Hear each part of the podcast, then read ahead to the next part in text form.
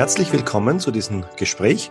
Ich habe heute eine wunderbare Therapeutin, Heilpraktikerin und Seminarleiterin eingeladen. Sie ist sehr erfahren, hat viel schon erlebt, mitgemacht, selber mitgemacht, aber auch schon sehr, sehr vielen Menschen geholfen auf ihrem Weg der Selbsterkenntnis, der Veränderung und auch der Heilung. Es handelt sich um Lilian Rungeriken. Liebe Lilian, vielen herzlichen Dank, dass du zugesagt hast, für dieses Gespräch, für diesen Kongress mitzumachen. Vielleicht magst du noch ein paar Worte dazu sagen, was du machst, wie du den Menschen hilfst und wie du dorthin gekommen bist, wo du heute bist. Ja, ich bin Therapeutin ähm, für Lebendigkeit und für wirklich authentisches Leben. Ich mag den Be Begriff Coach nicht ganz so gerne. Man kann mich aber auch als Coach bezeichnen. Ich bin Seminarleiterin. Ich bin von meinem ursprünglichen Beruf her Heilpraktikerin und ähm, alles in allem arbeite ich jetzt tatsächlich mit Menschen seit über 16 Jahren. Und ähm, hingetragen hat mich dieser Beruf beziehungsweise das, was ich heute mache, wirklich auch meine eigene Geschichte. Viele Dinge, wo es sich um ähm, ja einfach gesundheitliche Dinge oder auch, wo ich gemerkt habe, dass in meinem Leben die Dinge nicht so richtig gelaufen sind, wie ich es mir gewünscht habe. Also wirklich meine eigenen Themen haben mich dorthin getragen, weil ich im Laufe meines Lebens eigentlich schon relativ früh Wege gefunden habe, ähm, ein sich wohlfühlenderes Leben für mich zu kreieren und ich dann auch relativ schnell begriffen habe, dass das ähm, Dinge sind, äh, die andere Menschen auch gut kennen und die diese Werkzeuge auch gut gebrauchen können. Und ich habe dann einfach gemerkt, dass es schön ist, diese Dinge weiterreichen zu können. Und dass sie bei anderen Menschen eben genauso funktionieren, erlebe ich tagtäglich in der Praxis, in Gesprächen, in Seminaren und so weiter. Und ich mache das ähm, im wahrsten Sinne mit Leib und Seele super gern. Ich liebe meinen meinen Beruf. Es ist meine mhm. Berufung. Mhm. Jetzt geht es ja vorwiegend um Angst und Panik. Das erleben ja mhm. viele Menschen gerade in Zeiten wie diesen. Hast du selber auch Erfahrungen mit Ängsten und Panikattacken und solche Sachen? Also mit den, ich sag mal, standardmäßig Panikattacken, so wie sie wirklich Panikpatienten auch kennen, habe ich persönlich die Erfahrung nicht gemacht. Aber ich weiß, dass unter ganz vielen Dingen, sowas wie auch depressiven Phasen, die ich in meinem Leben erlebt habe, wie Formen von Unsicherheiten, die ich auch sehr, sehr gut kenne, hinter all diesen Dingen überall eine mehr oder weniger starke Angst auch steckt. Das heißt, wir werden in unserem Leben ähm, sehr stark alle ein Stück weit getrieben von Angst. Und die Frage ist immer bei Menschen, in welche Richtung sie sich dann treiben lassen.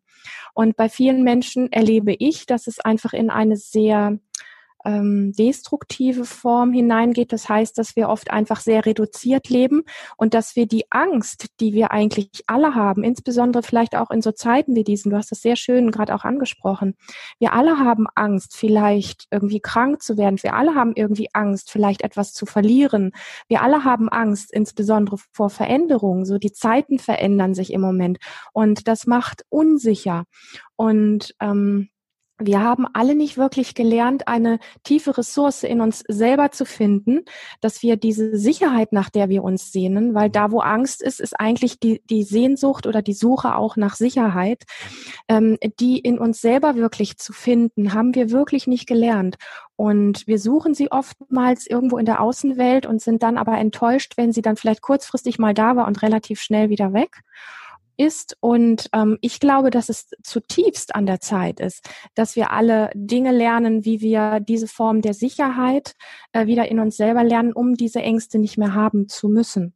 Mhm. Und somit glaube ich, dass es wirklich für diese Zeit ein ganz besonderes Thema ist, weil vielen Menschen auch gar nicht so bewusst ist, dass das, was sie treibt und das, was ihnen ein Unwohlgefühl macht, dass das auf der Basis von, von Angst letztlich ist. Ja, mhm. also es gibt so diese offensichtlichen Angst- und Panikattacken, die Menschen haben, womit sie dann irgendwo in einer Therapie landen oder in einer Klinik oder sowas.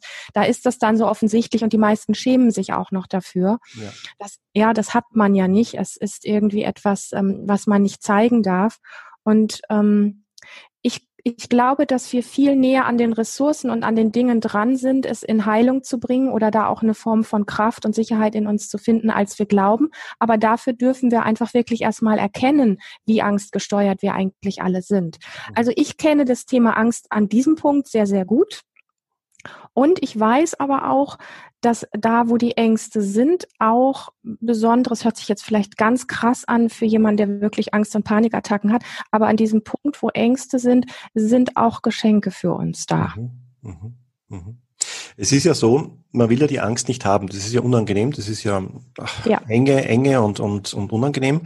Und dann ja. jeder trachtet danach sozusagen entweder die Ängste zu verdrängen, solange ja. bis es nicht mehr geht, oder einfach weghaben wollen. Genau. Aber niemand will richtig so durch die Angst durchgehen und so wie du das jetzt wirklich wunderbar gesagt hast, das Geschenk dahinter betrachten. Mhm. Ja? Weil ich denke mal, immer wenn man Angst überwindet oder überwunden hat, dann darf die Seele wachsen oder darf man persönlich wachsen. Ne? Oh ja. Ja. Oh ja. Ja, das hast du wirklich ganz, ganz wunderbar beschrieben. Ähm, das heißt, sollen wir der Angst direkt begegnen oder, oder wie würdest du jetzt äh, Menschen begleiten, die, die Angstprobleme haben? Das ist eine super spannende Frage. Ich habe die Erfahrung gemacht, weil ich tatsächlich immer wieder auch Menschen habe, die bei mir sind und sich mit dieser Thematik wirklich auseinandersetzen, dass es immer ein bisschen ähm, zweigleisig ist. Also ein Mensch, der ganz akut in der Panik, in der Angst drin ist, da macht es 0,00 Sinn zu sagen, du musst jetzt der Angst begegnen und dahinter wartet ein Geschenk auf dich. Das ist totaler Irrsinn. Das funktioniert so gar nicht, sondern da braucht es tatsächlich ähm, kleine Formen von wie soll ich sagen, Tools, ähm, Körperbewegungen, Dingen, die Sicherheit schenken, wo ein Mensch anfängt, ähm, in den Kontakt mit sich selber ein bisschen mehr wiederzukommen, um Sicherheit in sich selber zu finden, um überhaupt den Geschmack von Sicherheit ein kleines bisschen wieder zu schmecken. Und das hat eher was wirklich mit ähm, körperlich werden zu tun. Mhm. Angst macht ja sehr, sehr fest und sehr klein. Das macht unser ganzes Körpersystem und unser Energiesystem sehr klein.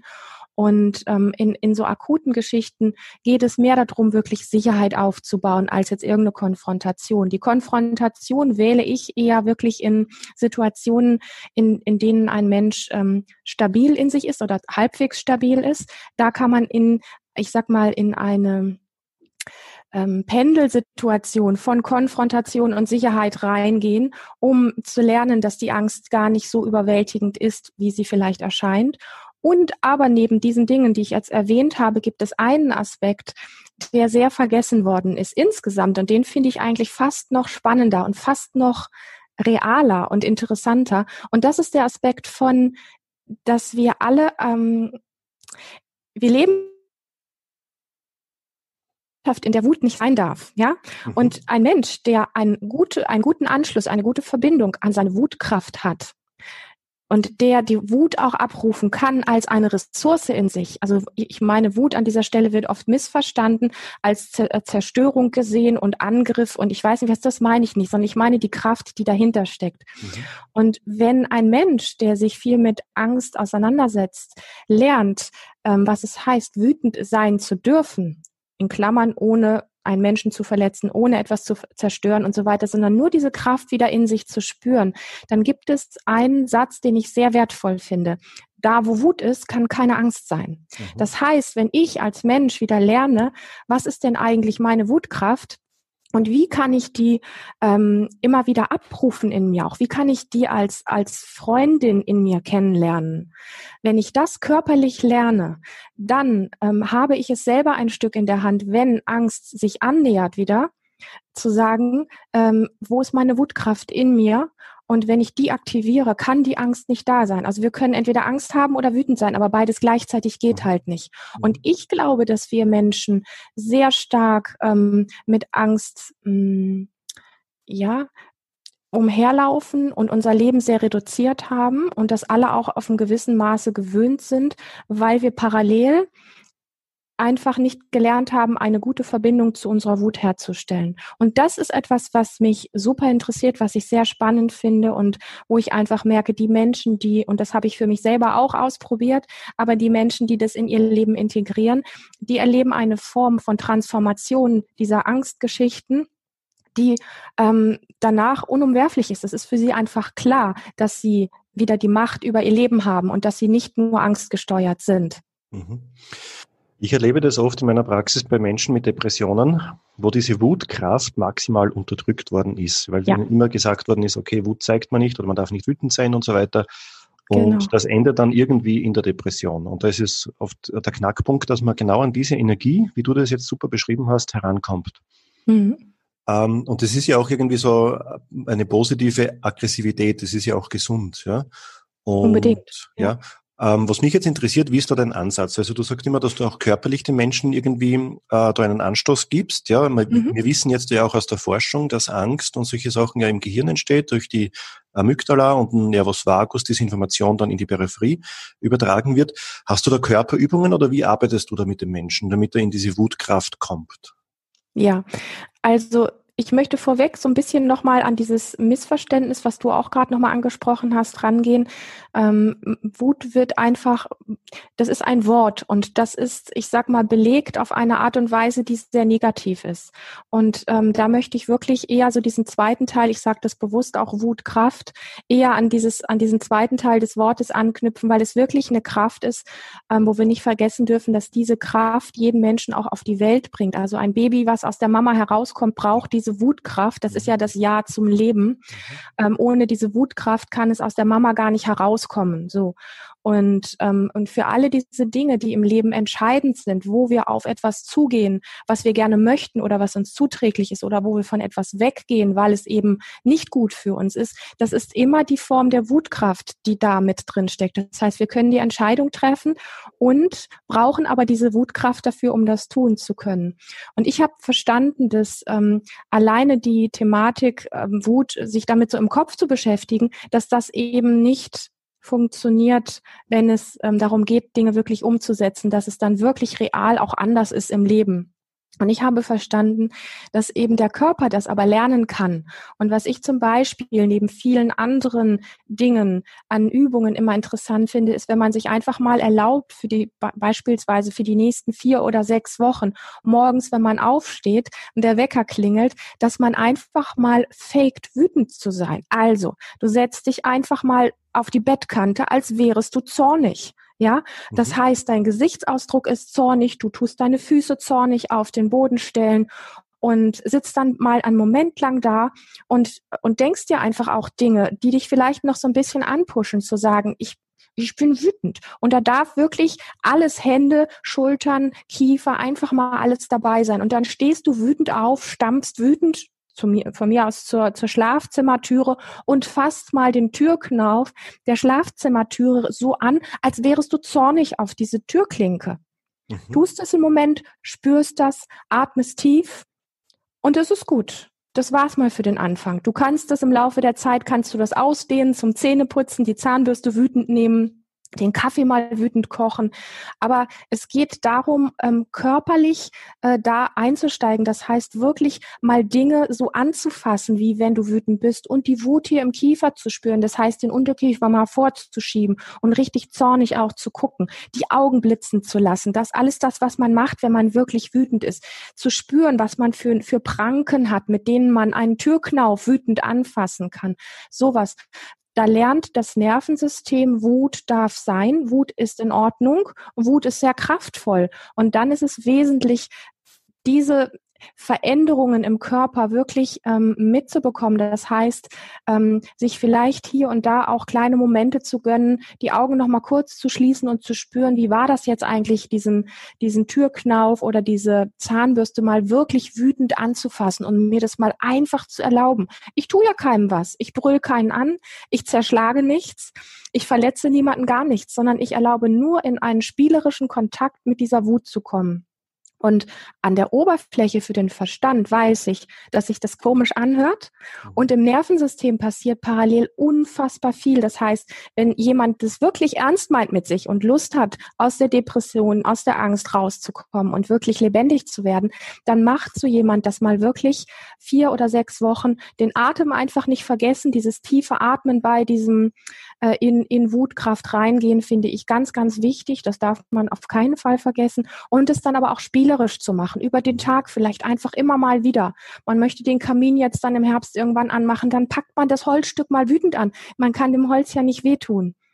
Mhm. Ja? Mhm. So, solche Dinge mag ich einfach, weil ich weiß, dass sie funktionieren, dass sie wenig mit dem Kopf zu tun haben, wo wir keine Veränderung wirklich an der Stelle bewegen können, für mich ist es der Körper, der das kann und das Nervensystem, weil diese Dinge, du hast es eben auch schon gesagt, da entsteht was mhm. im Gehirn, was dann letztlich weitergetragen wird über unser Nervensystem und so weiter. Das reagiert dann und, ähm, und dem können wir etwas entgegensetzen und sagen, wow, ich spiele jetzt mal die nächsten vier oder sechs Wochen täglich mit meiner Wut und danach ziehe ich mal ein Resümee, nicht vorher. Mhm. Wie siehst du das mit der Ohnmacht? Also das heißt, ich erlebe das ähm, oft so, sei es jetzt einerseits einmal in Bezug auf die Eltern. Die Eltern sind ja irgendwie so diese Autorität, ne? wo ja. sich das Kind dann nicht traut, richtig wütend zu sein und aufzubegehren. Und im übertragenen Sinne könnte man jetzt sagen, okay, als Erwachsener hat man vielleicht so die Regierung. In Deutschland habt ihr die Frau Merkel, wir haben in Österreich den Herrn Kurz und so weiter. Das mhm. sind unsere Autoritäten und die machen irgendetwas und wir sind wieder machtlos, wieder Ohnmacht. Ja. Gefühl, ja. ja. Und trauen uns nicht wütend zu sein. Wie siehst du das mit diesem Ohnmachtgefühl? Wie kriegen wir, weil also Wut ist ja immer irgendwie gerichtet, zielgerichtet auf jemanden. Also das heißt entweder äh, auf die Eltern oder Partner oder was auch immer, ja. Ähm, wie siehst du das? Wie kann man da auch dieser Ohnmacht begegnen? Ich bin mir gar nicht so sicher, ob Wut immer gerichtet sein muss, wenn ich damit spiele. Okay. Wenn ich, ja, wenn mhm. ich, ähm, also klar, wenn ich ähm, Eltern habe, auf die ich wütend bin, dann ist sie natürlich in eine Richtung gelenkt aber das ist auch nur, soll ich, wie soll ich jetzt sagen? Ich versuche es zu erklären. Die, die Eltern machen etwas, was mich vielleicht einschränkt und deswegen bin ich wütend auf sie. Das heißt, die Eltern sind mein Trigger und erinnern mich daran, dass ich mich einschränken lasse oder dass ich Gefühle von Einschränkung in mir habe und mich klein machen habe. Das heißt, letztendlich geht es nicht darum, diese Wut an sie zu richten, Mhm. und sie rauszuhauen, um aus meiner Ohnmacht rauszukommen, sondern für mich geht es darum, dass die Wutkraft in mir da sein darf, dass ich fühlen darf, dass ich gar nicht immer so klein und ohnmächtig sein muss, sondern dass mich, dass in mir eine Kraft ist, die mich groß sein lässt. Und da ist es im Grunde das Gleiche auch, was wir, was du jetzt angesprochen hast von Eltern und Kind und äh, Politiker und Volk und so weiter.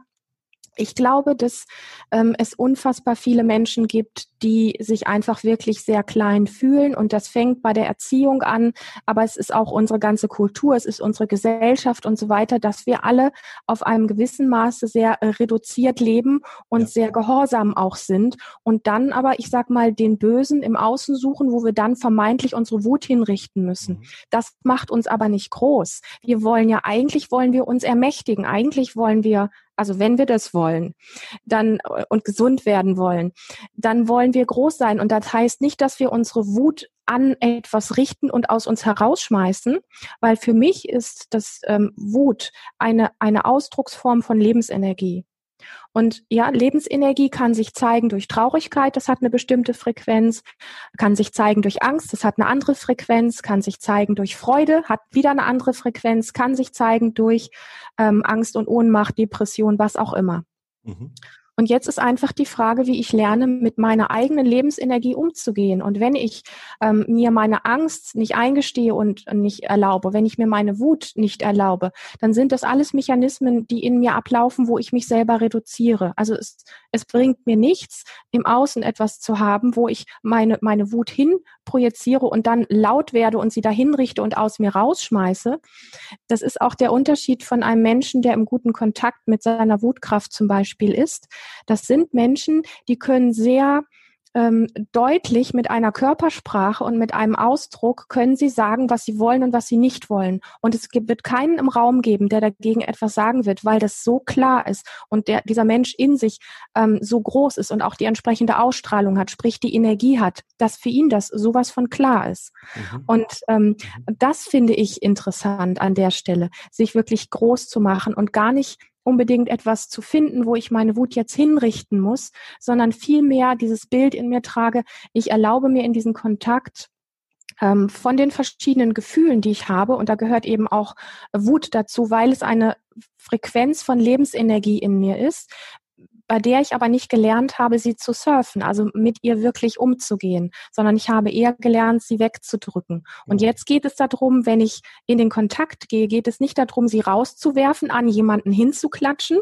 Dann ist sie nämlich auch raus aus mir. Und das ist das Spannende, wenn jemand wütend ist und es an jemanden richtet und rausschreit, dann fühlt er sich in den allermeisten Fällen danach sowas wie erschöpft und leer. Und das ist gar nicht das, was ich als gesund oder als, wie soll ich sagen, als, als förderlich an, an der Stelle erachte, sondern vielmehr das zu lernen, ähm, dass die Wut nicht raus muss, sondern dass ich in mir lerne, mit dieser Qualität da zu sein. Und das lässt mich aus der Ohnmacht rauskommen. Und das äh, funktioniert wirklich. Mhm. Also das heißt, dass man wirklich so einfach, es geht so richtig so um das Gefühl der Wut, mhm. ja, dass man da mal herankommt und das einfach spürt und da sein lässt, ja, ohne irgendwie zielgerichtet ja. zu sein, sondern einfach einmal genau. da sein lässt und dann auch einmal in, in sich hineinspürt, wie fühlt sich das an, das Ganze. Ja, mhm. und das kann natürlich auch verwirren am Anfang, weil wir uns das einfach lange nicht erlaubt haben. Und ich sage dann immer, wenn sowas ist, wie jetzt fängt der Verstand an zu sagen, oh, das ist ähm, das, das verwirrt mich, das macht mich durcheinander, das macht mich unsicher, dann sage ich mal Gratulation, du bist genau am richtigen Punkt, weil wenn Verwirrung da ist, dann kann der Verstand nicht mehr auf altgewohnte Muster zurückgreifen, sondern wir sind wirklich, wir haben den Raum geschaffen für Neues. Mhm. Mhm. Also ja. ich kenne ich kenn diese Übung natürlich auch, also ich habe das selber sehr oft gemacht. Ich bin halt so in den Wald gegangen und habe mir einen Baum ausgesucht und da meine Wut irgendwie zeigen lassen und dann habe ich mich wieder entschuldigt beim Baum. Und, aber es tut sehr, sehr gut. Also es tut wirklich sehr, sehr gut, weil ich wusste, ja. die Bäume halten das leicht aus. ja, ja, unbedingt. Ja, ja es ist eine, eine wertvolle Übung, eine tolle Übung, kann ich auch sehr empfehlen. Hm. Ja. Ähm, okay, das heißt, also jetzt noch einmal, um, um auf die Situation zu kommen. Es ist ja, wir haben jetzt auch dieses Virus zum Beispiel, das ja Angst macht oder, oder ja. wo wir durch die Medien erfahren, dass das gefährlich sein könnte und jetzt natürlich viele Menschen aufstehen und sagen, okay, das kann es nicht sein, dass wir Masken aufsetzen müssen und so weiter. Was empfiehlst ja. du da den Menschen? Wie soll man mit dieser Situation jetzt am besten umgehen? Wow. Also es gibt Menschen, die tatsächlich Angst haben und es gibt Menschen, und das gilt es auch zu respektieren, und es gibt Menschen, die wütend auf die Regierung sind oder die sagen, da laufen Dinge schief, das gilt es auch zu respektieren. Ähm, ich denke, dass wir weniger zu den anderen hingucken sollten an der Stelle, sondern tatsächlich mit uns selber surfen lernen dürfen. Das heißt, ähm, wenn ich Angst habe, mich anzustecken oder jetzt all mein Hab und Gut zu verlieren, ja, durch diese, die, diese finanziellen Geschichten auch, die da im Hintergrund ablaufen oder gar nicht mehr im Hintergrund, dann gilt es wirklich ähm, erst einmal, sich diese Angst, finde ich persönlich, zu erlauben und zu sagen, wow, das ist meine Angst, meine ganz persönliche. Es gibt andere, die haben keine Angst, aber ich habe Angst. Das, was nämlich passiert ist, dass wir uns ja diese Dinge, die in uns ablaufen, dass wir sie gar nicht erstens wirklich bewusst da haben. Also wir haben vielleicht kurz mental die Idee, okay, ich habe Angst, aber das ist nicht dieses innere Ja dazu, sondern für mich ist es wesentlich, das voll zu sich zu nehmen und zu sagen, ich habe Angst. Wow. Und das braucht schon mal einfach so was wie, ich nehme mal einen Stuhl und setze mich mal da rein und gestehe mir das einfach mal in aller Tiefe ein. Mhm. Und da darf es einfach auch ein bisschen, ja, so eine Form der achtsamen Verlangsamung mit dabei haben, so dass man nicht einfach nur so sagt, naja gut, ich habe ja Angst und fertig, Ende aus, sondern dieses Eingestehen darf man sich so ein bisschen vorstellen, wie in die Begegnung zu gehen mit einem kleinen Kind, vielleicht das eigene kleine innere Kind, ähm, was dich braucht als Erwachsenen, dass es so heißt wie, wow, da gibt es etwas in mir, was echt richtig Angst hat. Und sinnbildlich könnte das sowas sein. Manchen Menschen hilft es einfach zu sagen, das ist so, wie ich spreche mit meinem inneren Kind. Da gibt es einen Teil in mir, der hat echt Angst, krank zu werden. Mhm. Und da ein Mitgefühl für zu kriegen, ähm, dass das erstmal eine Tatsache ist und wegzukommen von all diesen Medienbildern, von all diesen Dingen, die jetzt so bedrohlich im Raum stehen, sondern wirklich nur hin zu dir. Der wichtigste Mensch in, in deinem Leben bist immer du und die Gefühle, die in dir auftauchen die waren auch vor dieser Situation schon da. Und du hast sie auch vor dieser Situation, die jetzt im Außen so krass da ist, hast du sie in dir unterdrückt. Und du bist schon vorher da an der Stelle nie wirklich achtsam mit dir innerlich umgegangen und hast die Dinge, die dich ängstigen, immer irgendwo schon unterdrückt.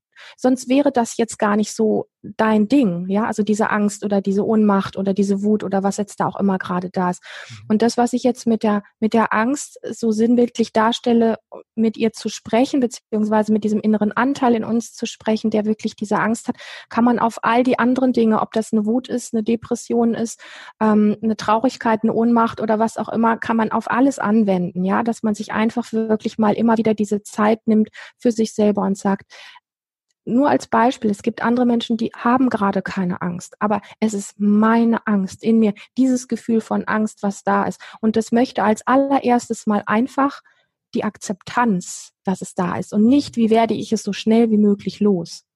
Mhm. Und das finde ich, ist ein sehr zu sich selbst gekehrter Weg, der vielleicht sogar noch vor die Übung mit der Wut gehört, dass wir da wirklich in einen mitfühlenden Kontakt mit uns selber kommen, wo wir uns eingestehen, es ist meine Wut, es ist meine Angst, es ist mein inneres Kind, was gerade ängstlich ist und was mich braucht. Und das heißt nicht, dass es mental jetzt irgendwelche Geschichten von rechts nach links geschoben wird, also dass wir uns irgendwelche Stories ausmalen, sondern es hat vielmehr diese, diese Haltung von, ich bin die Mama oder die Papa, der, der Papa von diesem Kind in mir, was jetzt gerade vielleicht einfach nur da sein möchte und in den Arm genommen werden möchte und mit dem einfach vielleicht mal für den Moment gar nicht irgendwie was passieren muss, weil Kinder mögen das nicht, wenn sie Angst haben und es heißt gleich, ja, jetzt mach mal dies und jetzt mach denes und du musst keine Angst haben. Es hat aber Angst und es möchte für den Moment da sein dürfen mit der Angst und in den Arm genommen werden, dass wir da wieder liebevoller mit uns selber und mitfühlender mit uns selber werden. Mhm. Das ist, finde ich, ähm, ja. ein Ansatz, den wir auch alle nicht wirklich so kennen und den ich sehr heilsam finde. Mhm. Mich würde es interessieren, das innere Kind. Du hast ja darüber gesprochen. Es, man hört es auch in verschiedenen äh, Therapierichtungen und so weiter, die Arbeit mit dem inneren Kind. Aber was genau ist das innere Kind? Mhm. Was genau ist das? Das verstehen ja. viele oft nicht, ja? Ja, ja. Mhm. Also ich, ich persönlich ähm, sage dieses innere Kind immer sinnbildlich für alle diese Dinge, die in, in, uns hochkommen und uns emotional in Bewegung bringen, wo vielleicht auch, ich sag mal, unbewusst aus irgendwelchen unschönen Erlebnissen, die wir mal als Kind tatsächlich hatten, Dinge sich in uns angesammelt haben, sich in uns gespeichert haben und auf die wir noch heute triggerartig, also wenn von außen etwas aus, auf uns trifft und wir einfach merken, wir, wir geraten aus der Bahn, äh, wir sind plötzlich emotional äh, ganz anders drauf und irgendwie wie aus der Kurve geflogen oder sowas.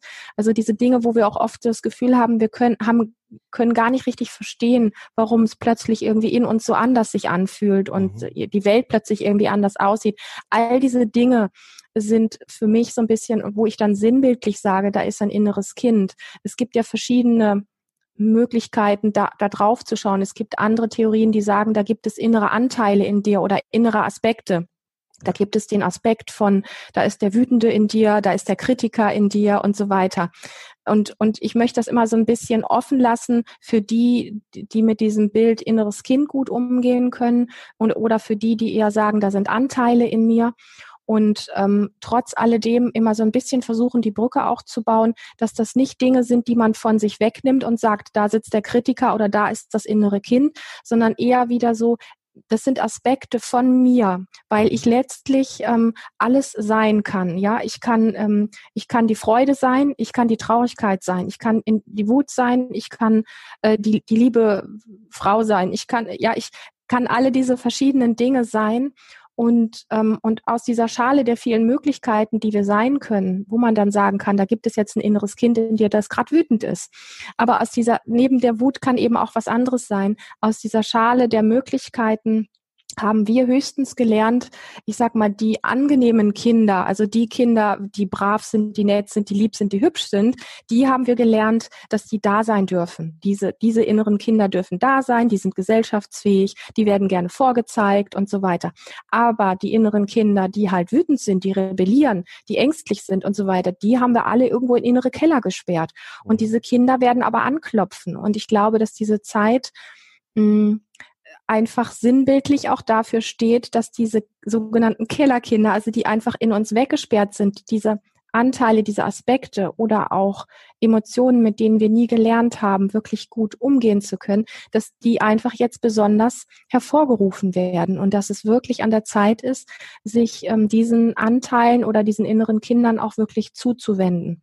Und vielleicht hat jemand auch noch einen anderen Begriff, der dafür einfach sehr passend ist, weil ich finde, es, es geht nur um den Begriff. Wesentlich ist, dass es um mich geht oder um dich geht. Mhm. Und zwar mit der ganzen Bandbreite, die du ausmachst, weil du hast nicht nur fünf Qualitäten, die nett, freundlich, lieb, zuvorkommt und irgendwas sind, du hast genau wie ich auch Anteile, wo Wut ist, wo Angst ist, so. Und es, es es ist so offensichtlich, dass ähm, bei den Menschen, bei denen eben bestimmte Anteile wie Angst oder Wut besonders gut weggesperrt worden sind und besonders viele Betonplatten draufgelegt worden sind, dass die halt einfach irgendwann ihre Symptome bekommen. Das heißt, dass eine Angst oder eine Depression einfach plötzlich irgendwo da ist, um den Weg wieder rückwärts zu gehen und zu diesem Aspekt oder inneren Kind hinzugehen und zu sagen, wow, um dich habe ich mich wirklich mein Leben nicht gekümmert, aber du bist mhm. meins, du gehörst zu mir.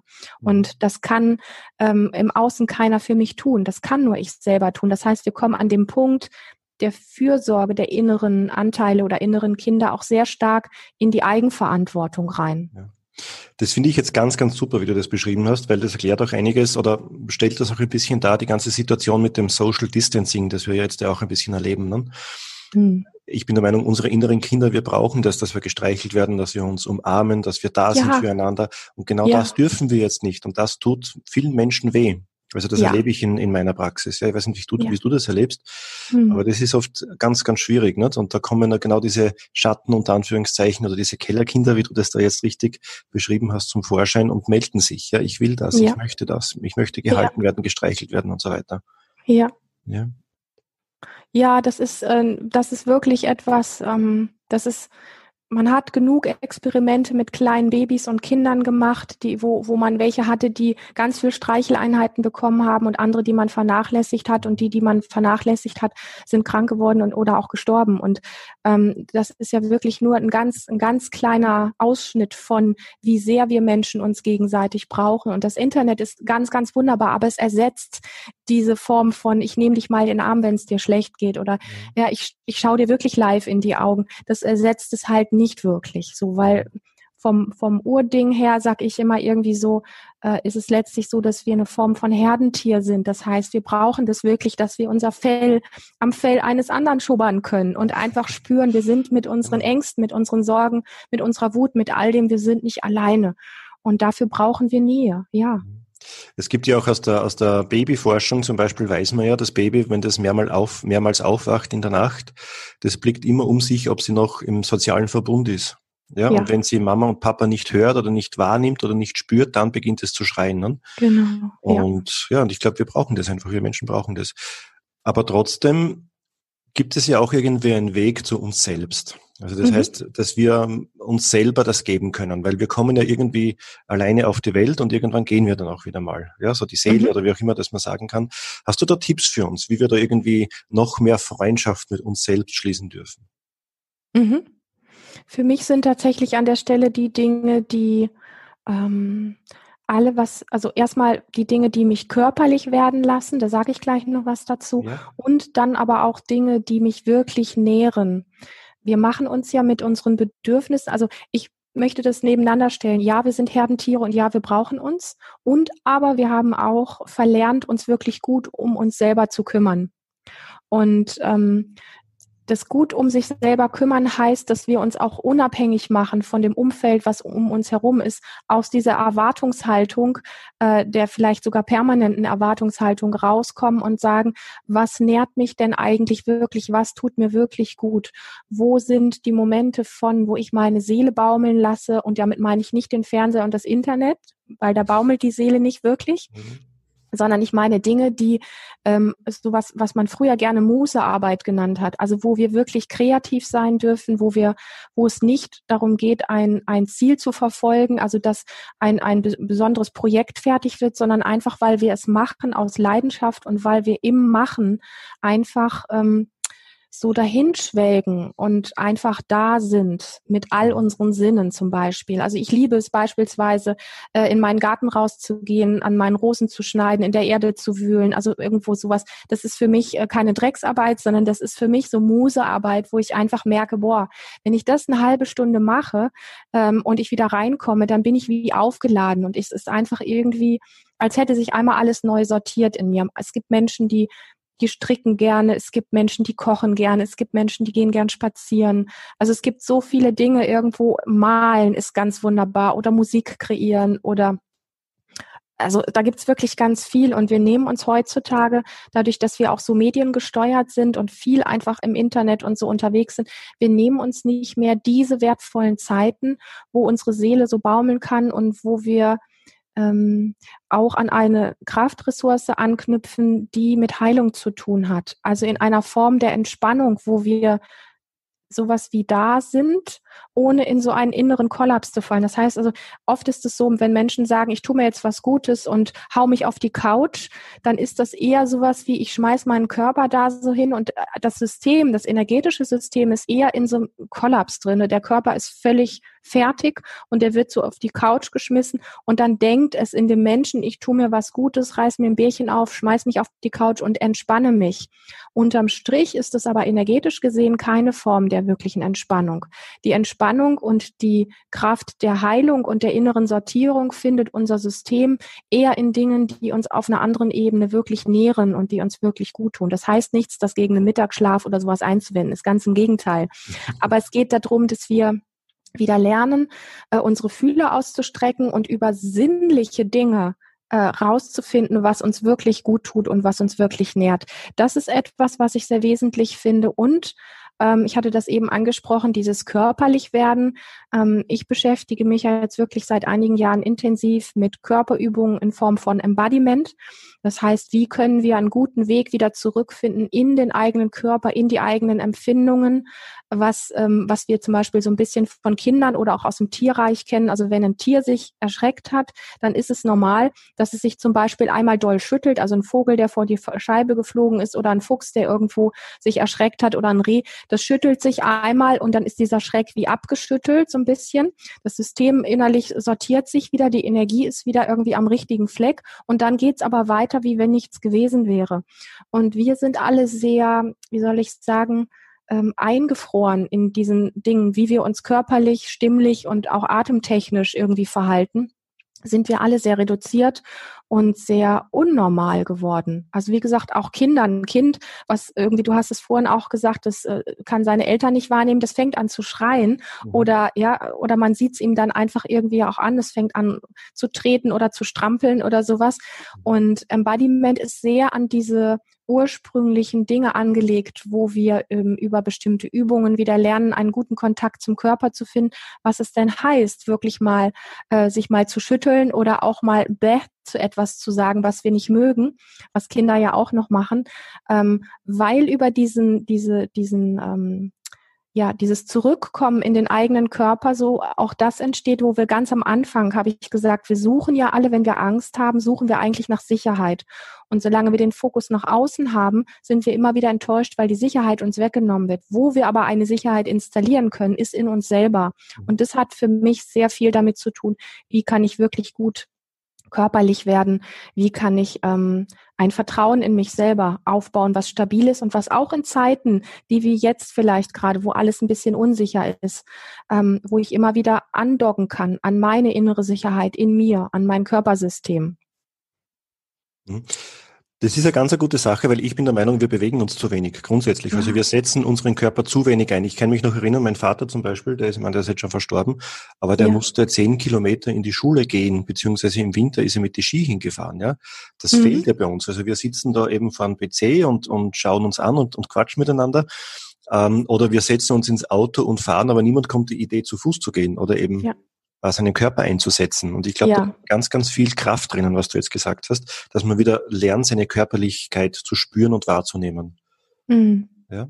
Mhm. Ja, und solche Dinge können auch gut tun, was du ansprichst. Wirklich eine Runde mal bewusst spazieren zu gehen. Also nicht immer die Stöpsel in den Ohren zu haben oder mit dem Handy durch die Gegend zu, sondern Handy mal zu Hause lassen. Ja, Genau, ja. Ja, und wirklich bewusst eine Runde oder auch joggen zu gehen. Es gibt für mich da immer zwei Formen von, wenn wir uns körperlich betätigen. Ähm, ich kann das alles sehr unbewusst machen, mit Musik auf, mit Handy, mit allem Möglichen und mich total ablenken und gar nicht mitbekommen, dass mein Körper sich bewegt. Oder ich tue es einfach mal bewusst mir zuliebe. Ja. ja? Und das sind auch diese Übungen, ich kenne das jetzt aus, aus Qigong zum Beispiel, aus den asiatischen Körperübungen, das ist ja ganz, ganz toll. Also da, da lernt man ja den Körper gezielt zu bewegen, die mhm. Energie zu richten, aber auch den Geist zu fokussieren. Und das, also mir persönlich tut das wirklich sehr, sehr gut. Also ich habe das in meiner Ausbildung zum Fußreflexzonentherapeuten gelernt. Also ich mache ja. die chinesische Futsal und das ist wirklich eine ganz, ganz tolle Bereicherung gewesen für mein Leben. Ja. Weil ich ja. denke mal, wir sind ja nicht nur Körper, wir haben so einen Körper und wir leben in dieser irdischen Welt, wir bewegen uns mit, Körper, mit unserem Körper, ja. aber wir sind ja. ja trotzdem mehr. Wir sind ja auch irgendwie Seelenwesen und auch Geistwesen, wir können auch denken und fühlen und das ist ganz, ganz wichtig, dass man das vielleicht so irgendwie ganzheitlich betrachtet. Unbedingt, ja. Liebe Lilian, ich bin mehr oder weniger durch jetzt mit meinen Fragen. Ähm, ich mache das jetzt immer so am Ende des Gespräches, dass ich meinen Teilnehmerinnen und Teilnehmern äh, die Chance geben möchte und auch dir als Expertin sich näher kennenzulernen und vielleicht auch dich auch bitten darf, eine persönliche Botschaft für die Teilnehmer mitzugeben. Eine Kraftbotschaft, eine Mutmacherbotschaft für diese Zeiten.